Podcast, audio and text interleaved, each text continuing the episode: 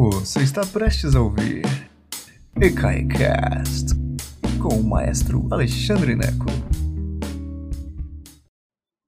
Boa tarde, senhoras e senhores. Que prazer imenso estar com vocês nesta tarde chuvosa aqui no Quadradinho, no Distrito Federal. Alegria imensa tê-los aqui. Hoje nós vamos falar sobre o concerto número 1 um para piano e orquestra do russo Piotr Ilyich Tchaikovsky. Uma peça amada por todo mundo que curte música erudita, realmente é fantástico, né? Aqueles primeiros compassos, fararari, pão, pararará. A gente vai falar um pouquinho sobre isso, tá bom? Antes de começarmos, só lembrando que este canal é gratuito e isso para mim é muito importante. Eu quero que esse canal continue gratuito mas para isso eu preciso da sua ajuda. Você fala assim, uai, que trem doido, quer dizer que para ficar gratuito tem que pagar? Não, ninguém tem que pagar nada. Se você não tem um tostão no bolso, eu não quero seu dinheiro. Mas se você tem aí cinco reais sobrando, eu gostaria muito de contar com a sua ajuda para que o canal continue gratuito. É só ir em ecai.com.br e contribuir com o que você puder. Um real, cinco reais, quinze centavos, o que você puder, tá bom? Nosso Pix está aí também, 14 212 894 000 e eu agradeço do fundo do meu coração a todos vocês que contribuem, tá bom? Sem vocês, eu realmente não sei o que eu poderia fazer da minha vida. E nós estamos reabrindo o ECAI presencial e é fundamental a ajuda de vocês. A cultura passa por um momento crítico, não só nesse país, mas no mundo todo. E é fundamental aqueles que gostam desse tipo de cultura que ajudem, senão nós não vamos sobreviver. É simples assim, tá bom? 10 funcionários e professores sobrevivem por causa da sua ajuda neste canal, tá bom? Muito obrigado do fundo do coração a todos vocês que compreendem a nossa luta e nos ajudam, tá bom? Vamos lá, concerto para piano número 1 um, em si bemol menor, opus 23 de Piotr Ilyich Tchaikovsky escrito em 1875, tá bom? É... Lembre-se que nós temos outros vídeos aqui no, no canal do ECAI sobre Tchaikovsky. Como que você acha esses outros vídeos? Vai em ecai.com.br, clique em índice. Tem mais de 600 vídeos, a essa altura, mais de 650 vídeos gratuitos lá. Gratuitos, gente. Né? Por isso que eu preciso de sua ajuda é, você vai lá e você acha a Sinfonia número 6 do Tchaikovsky, o concerto para violino do Tchaikovsky e também um vídeo específico da série Grandes Nomes para o Tchaikovsky, tá bom? Do Tchaikovsky, tá bom? É, que mais? O pessoal tá pedindo para ver o quadro inteiro, ó, sou eu ali, ó, ó eu lindão lá quando eu era moço. Ê, tão bonito, eu era moço, é isso, tá bom? Mas você vê ele em outros quadros também, outros outros vídeos também. Tchaikovsky, o pessoal dizendo, é meu favorito, o meu é meu também, gente. O Tchaikovsky, para mim, é um, um gênio maravilhoso, assim, a essência da música romântica. E, principalmente, é interessante a vida de Tchaikovsky porque muitos compositores russos não consideravam Tchaikovsky russo o suficiente. Olha que coisa doida, né? E hoje, Tchaikovsky é considerado assim a essência da Rússia, muito interessante, valorizado demais pelo, pelo, pelo, pela Rússia, né, pela cultura russa, oficial e extraoficial. Tchaikovsky é tido como um grande compositor russo. E na época questionavam isso, é interessante. Eu acho que Tchaikovsky é meio que o Roberto Carlos da Rússia no século XIX. Roberto Carlos recebeu muitas críticas, né? Ah, essa música é muito simples. E eu sempre falo isso, assim, Vai lá e faz. É simples. Vai lá e faz, né? Trem chato. O povo gosta de jogar pedra, né? Eu adoro aquele ditado assim: só joga pedra na árvore que dá fruto, né? Ninguém apedreja a árvore que está pelada lá, né? Tem uma manga enorme, o pessoal joga pedra. Então é assim que funciona. Ah, você compositor jovem, compositora jovem, faça seu trabalho. A caravana passa e os cães ladram. Que beleza, né? Olha só, quando Tchaikovsky escreveu este concerto para piano e orquestra em 1875, ele estreou em 1875, ele queria que fosse que, um pianista chamado Nikolai Rubinstein, não confundir com o Arthur Rubinstein, que foi um pianista do século XX, nem com Anton Rubinstein, que era irmão do Nikolai Rubinstein. Esse nome Rubinstein é meio tipo Silva, tá bom? Então, assim, um monte de gente chamado Rubinstein. Então, não confundir. O Nikolai Rubinstein era um pianista é, russo que Tchaikovsky aparentemente, há controvérsias, aparentemente queria que ele fosse o pianista para tocar o, o concerto para piano número 1. Um. Pois eis que Tchaikovsky sentou lá no piano, botou a partitura na frente e começou a tocar para demonstrar para o Nikolai, é, Nikolai Rubinstein esse o concerto para piano. E o sujeito não gostou, falou assim: "Ê, trem feio, não gostei desse negócio não", disse Nikolai. E o Tchaikovsky botou a partitura no bolso e falou: Ah, é? Pois então vai para o quinto dos infernos. Mas Tchaikovsky, na verdade, era inseguro, ele realmente era inseguro. E os russos têm essa mania de mostrar a música uns para os outros, para tentar aprovação antes de lançar para o público. Muitos uh, compositores me mandam as músicas e pedem opinião. Eu acho que tudo bem pedir opinião, mas você não devia levar em conta a opinião dos outros. Esse negócio de arte é um negócio meio esquisito. É... Van Gogh era considerado doido. As obras dele só foram fazer dinheiro depois, muito depois que ele morreu. Um monte de gente é assim. Então, assim, a sua, se a sua música é moderna, se a sua música é diferente, dificilmente outro músico, outro artista vai olhar aquilo e dizer assim: hum, que lindo, adorei. Não. Artista morre de inveja, artista é isso. A gente é invejoso, todo ser humano é invejoso por natureza. Você tem que entender isso e tocar seu trabalho para frente, né? É isso. Toca, a mesma coisa que eu falei no começo da aula, né? Mas então Tchaikovsky tinha isso. Então ele era inseguro, Tchaikovsky vivia numa insegurança horrorosa. Resumindo, um, um pianista alemão chamado Hans von Bülow, que é muito famoso, inclusive, achou interessante o concerto e falou assim: Tchaikovsky, eu vou levar esse concerto, eu estou indo para os Estados Unidos fazer uma turnê lá, e eu vou levar esse concerto e deixa que eu estreie lá. Eu vou fazer um concerto em Boston, Massachusetts. E aí eu vou estrear esse concerto lá. E foi um sucesso estrondoso. Foi tanto sucesso que ele teve que tocar um biso final do concerto de novo. Que Tchaikovsky achou isso um contrassenso. Tchaikovsky não estava presente, foi outro maestro. Mas achou fantástico. Aí, quando ele fez sucesso lá nos States, em Boston, aí voltou para a Rússia e estreou é, em Moscou, adivinha com quem regendo? Aquele Nikolai Rubinstein, que, não, que era o pianista que não tinha gostado no começo. Mas ele falou, ah, não achei tão ruim assim. Mas no final das contas, o uh, Tchaikovsky revisou o... Uh, revisou o concerto duas vezes pelo menos, uma em 1778, parece, em 79, aliás, uma em 1879, portanto, quatro anos depois, e a versão final em 1888. Então, 14, 13 anos depois que ele escreveu a primeira vez, ele revisou. Isso era comum. Muitos compositores revisavam suas próprias obras é, porque tinha problema de orquestração, ou tinha problema, às vezes, falar, ah, esse negócio ficou muito longo, ou isso aqui eu vou repetir e tal. Isso é comum. Compositores revisavam seus, trabalhos, ok? Então, a versão que a gente conhece hoje é de 1888 ah, embora a primeira versão é de 1875. Então tá bom. Então, aí eu escrevi aqui no meu, no meu plano de aula, diz assim, filosofar sobre a aceitação do novo. Que beleza! E aí, eu vou filosofar 30 segundos. Mas é isso. Você nunca sabe como a sua obra vai ser aceita, seja uma receita de bolo, seja uma pintura, seja uma música. Você deve realmente, se você precisa da aceitação dos outros humanos, você está no sal. Está no sal, porque muitas vezes não é todo mundo que vai gostar. Minhas aulas, tem um monte de gente que acha uma porcaria. Eu não dou aula para as pessoas que acham uma porcaria, eu dou aula para quem está aqui, para quem curte. Vai procurar. Não gostou? Vai procurar outro canal, gente. É de graça isso aqui. O que, que eu vou ficar reclamando, brigando com gente? Né? Não vou ficar brigando com ninguém. Você curte o que eu faço? Ótimo. Não curte o que eu faço? Ótimo também. Vai achar alguém que, né, que você curte. Então você. O, o, agora, qual é o problema? O compositor ele quer ser aceito, ele precisa da aceitação. Ele quer ganhar dinheiro com aquilo. Se ele precisa, aí ele realmente tem que pensar que tipo de música que ele quer escrever. E o período romântico é muito sobre isso. O período romântico gosta de agradar. O período romântico não é como o período clássico que veio anteriormente. Para quem Mozart escrevia? Para o rei. Entende? Então ele tinha que agradar o rei. O rei gostou da sinfonia dele, pronto. O salário dele está lá no final do mês. Haydn, a mesma coisa. Eh, Tchaikovsky não.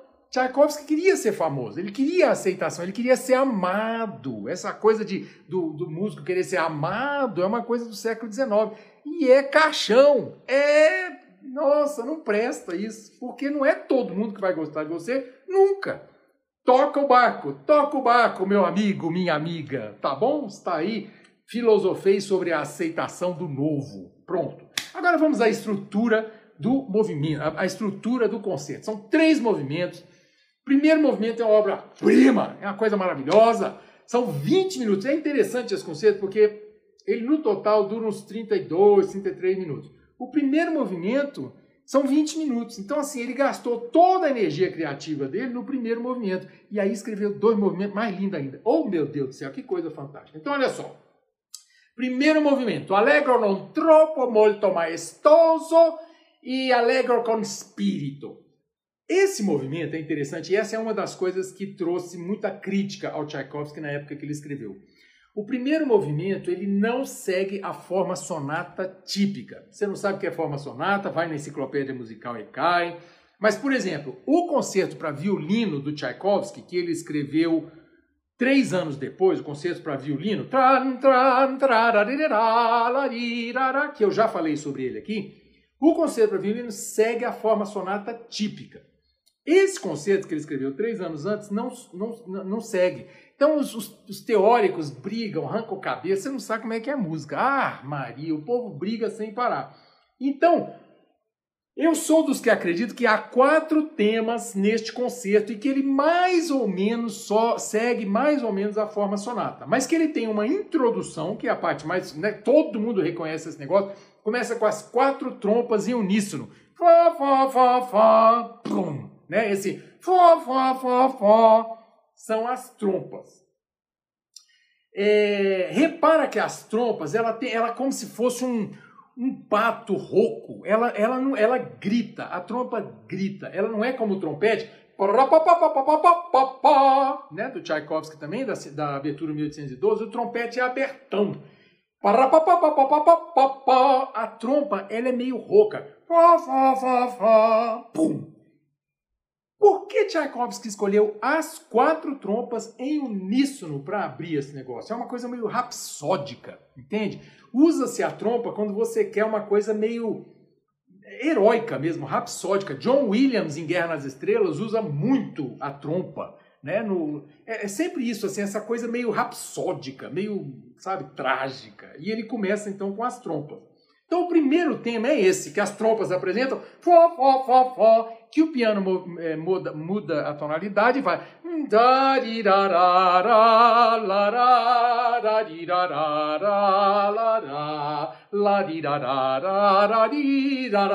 lindo, lindo, lindo de morrer, trem lindo.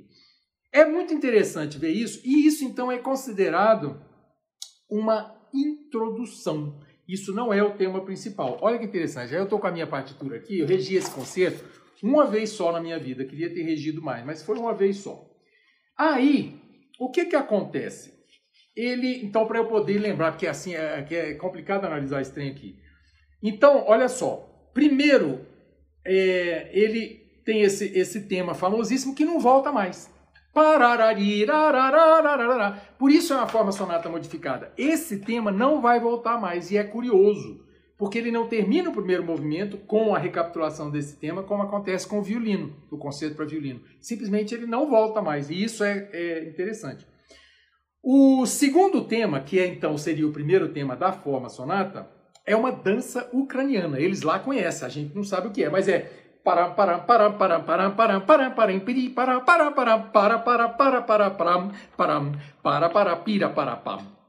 então, quando esse tema chegar, esse é o primeiro tema da forma sonata. Olha que coisa interessante.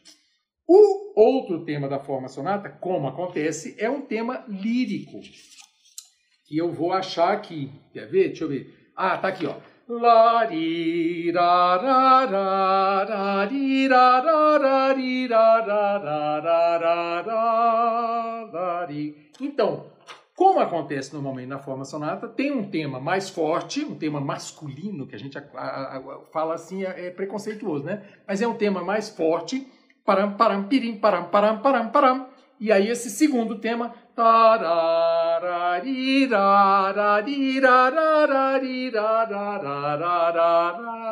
e são esses temas que ele vai desenvolver depois, né? Por último, tem um outro tema que aí é que é a forma sonata modificada, que é um tema que aparece apassionato, que é esse tema que ele vai depois levar para a coda. O que é coda? Coda é o rabicho, é o final do primeiro movimento, que é um movimento, nossa, esse tema é um tema lindíssimo, que é Tarari, pom pom pom pom pom, lararari,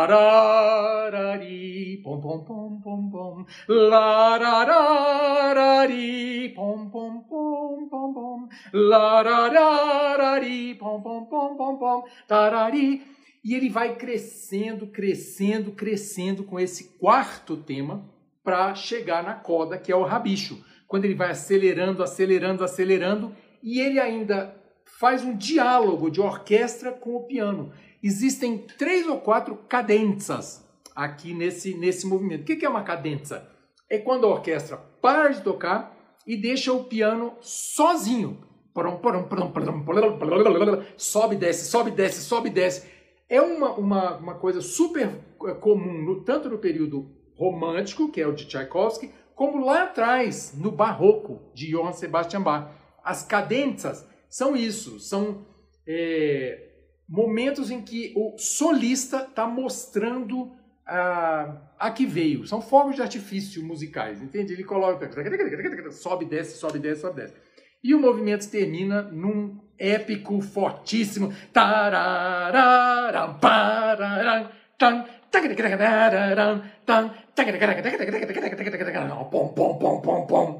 Que é típico do período romântico, né? Essa coisa bem exagerada, exageradíssima. E aí você, depois de 20 minutos de música, chega naquele clímax maravilhoso e aí relaxa, não bate palma. Lembra que a gente não bate palma entre os movimentos. Por quê? Por moda, ok? O compositor pensava na sinfonia ou no concerto como uma peça só. Então você respeita isso e não bate palma entre o movimento. Mas disse que no século XIX isso não era muito respeitado, não. Tinha uma bagunça lascada na sala de concerto. Mas, tá aí. É, você faz como você quiser. De maneira geral, o melhor é não bater palma aqui. E aí começa o segundo movimento, que é muito interessante. Ele é bem, bem mais curto, né? São seis minutos, seis, sete minutos. É, seis minutos. E aí é interessante, ele é na forma ternária. O que, que é isso? A gente chama de ABA é um tema que aparece primeiro, depois um outro tema e depois volta ao primeiro tema. É só isso. É fácil de você identificar. Você que não sabe analisar a música, fala assim, meu Deus, toda vez que o maestro vai, vai falar sobre análise, eu fico perdidinho da Silva. Pois é, esse aqui é fácil de você analisar. Você vai prestar atenção, é, é, o segundo movimento, você vai prestar atenção no tema inicial, no tema do meio e na volta do tema inicial. Eles são muito diferentes. O tema inicial é interessante porque começa em pizzicato. O que é pizzicato? Plup, plup, né? Então, tem uma introdução plup, plup, plup, dos violinos, violoncelos, e aí a flauta começa o tema.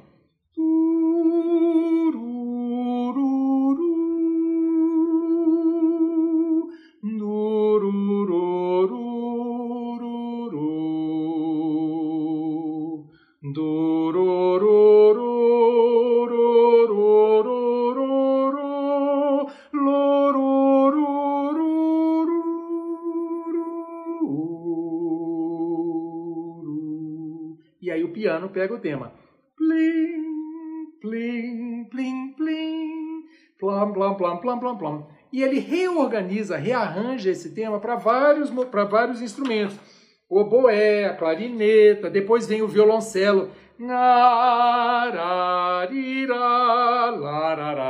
É interessante, você ouve este primeiro tema algumas vezes. Depois ele modifica e vai para um tema completamente diferente que eu anotei aqui, eu ainda chamei, dei um. ele é um prestíssimo que eu chamei de solo doido de piano. Solo doido de piano.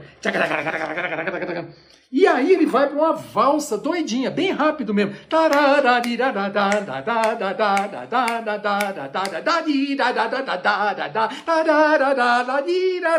Bem no meio do segundo movimento, que geralmente não tinha essa coisa rápida no segundo movimento. O segundo movimento geralmente era lento.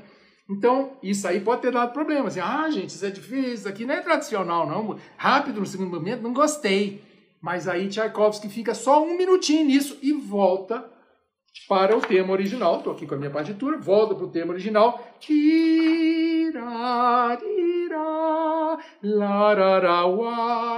Com o qual ele termina o segundo movimento para a alegria dos mais conservadores. Então pronto, terminou no, no tema original, devagar. Tá satisfeito agora? Então tá bom. E aí ele vai para o terceiro movimento, que é uma apoteose, é maravilhoso. É na forma rondó modificada. Rondó, lembra, é aquele negócio, eu chamo, é como se fosse um sanduíche. Pão, alface, pão, tomate, pão, queijo, pão, hambúrguer, pão, presunto, pão, maionese, seja o que for. Ele vai e volta ao tema original, né? E nesse caso é modificado porque ele não volta exatamente ao tema original. Então, o terceiro movimento começa já assim a toda.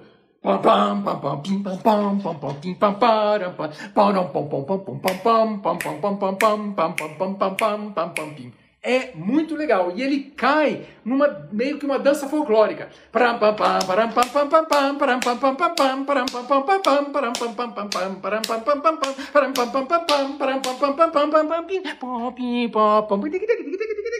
Gente, é bonito demais. Eu adoro esse trem. Adoro esse negócio. É bonito demais. Aí, ele apresenta um tema apaixonado, apaixonado nos violinos, que é isso daqui. Larirara, lararirara, rirara, larari, É isso mesmo?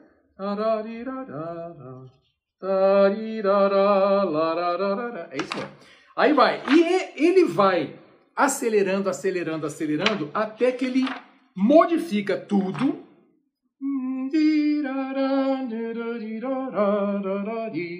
E ele vai e chega finalmente num fortíssimo, com a orquestra inteira, como ele gosta de fazer, como ele faz tantas vezes no Lago dos Cisnes. Né? O Tchaikovsky é isso, ele é o, o rei do, da explosão emotiva, que ele realmente sabe levar você para que ele fala assim: vou te pegar pela mão e vou te levar aqui nesta viagem inesquecível. E aí ele explode aqui neste tema, olha aqui, molto meno moço, fortíssimo, fortíssimo. É quando aparece para a orquestra, ó, FF, FF, FF, toda a orquestra tocando fortíssimo. E ele explode com tudo. Chega aqui.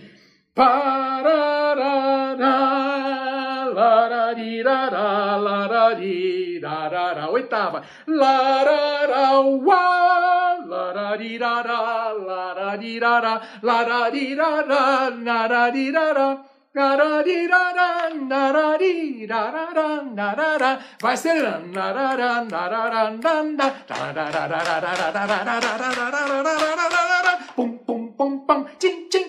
É o, é o, a coda.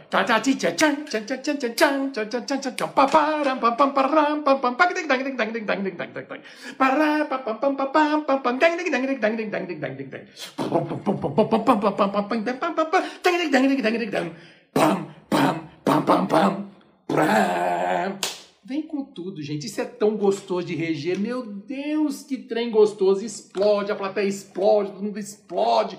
É a melhor coisa do mundo. É assim uma festa, a festa da arte, a festa da música. A hora que termina esse negócio, tenta achar uma gravação ao vivo disso, gente. Porque assim, vai assistir, tem várias versões no YouTube você assistir ao vivo. A hora que termina é a coisa mais linda do mundo, que ninguém consegue ficar sentado. Essa é a essência do período romântico. A hora que termina o concerto, você joga flor no palco, grita, aquela coisa toda. Este é o período romântico, essa coisa maravilhosa. E esse aqui, especialmente, é o período romântico russo. Entende? Assim, é lindo, é lindo, lindo, lindo, lindo, lindo de morrer. Tá bom? vai ouvir o concerto agora, depois você compara com o concerto para violino do Tchaikovsky, que é muito interessante, tem uma forma diferente, assiste a palestra que eu fiz sobre o concerto para violino do Tchaikovsky, Se quiser, também compara com a Sexta Sinfonia, que eu também fiz a, a, o vídeo aqui. Sabe, é um jeito de você ir conhecendo o som de um compositor e firmando isso na sua formação de ouvinte.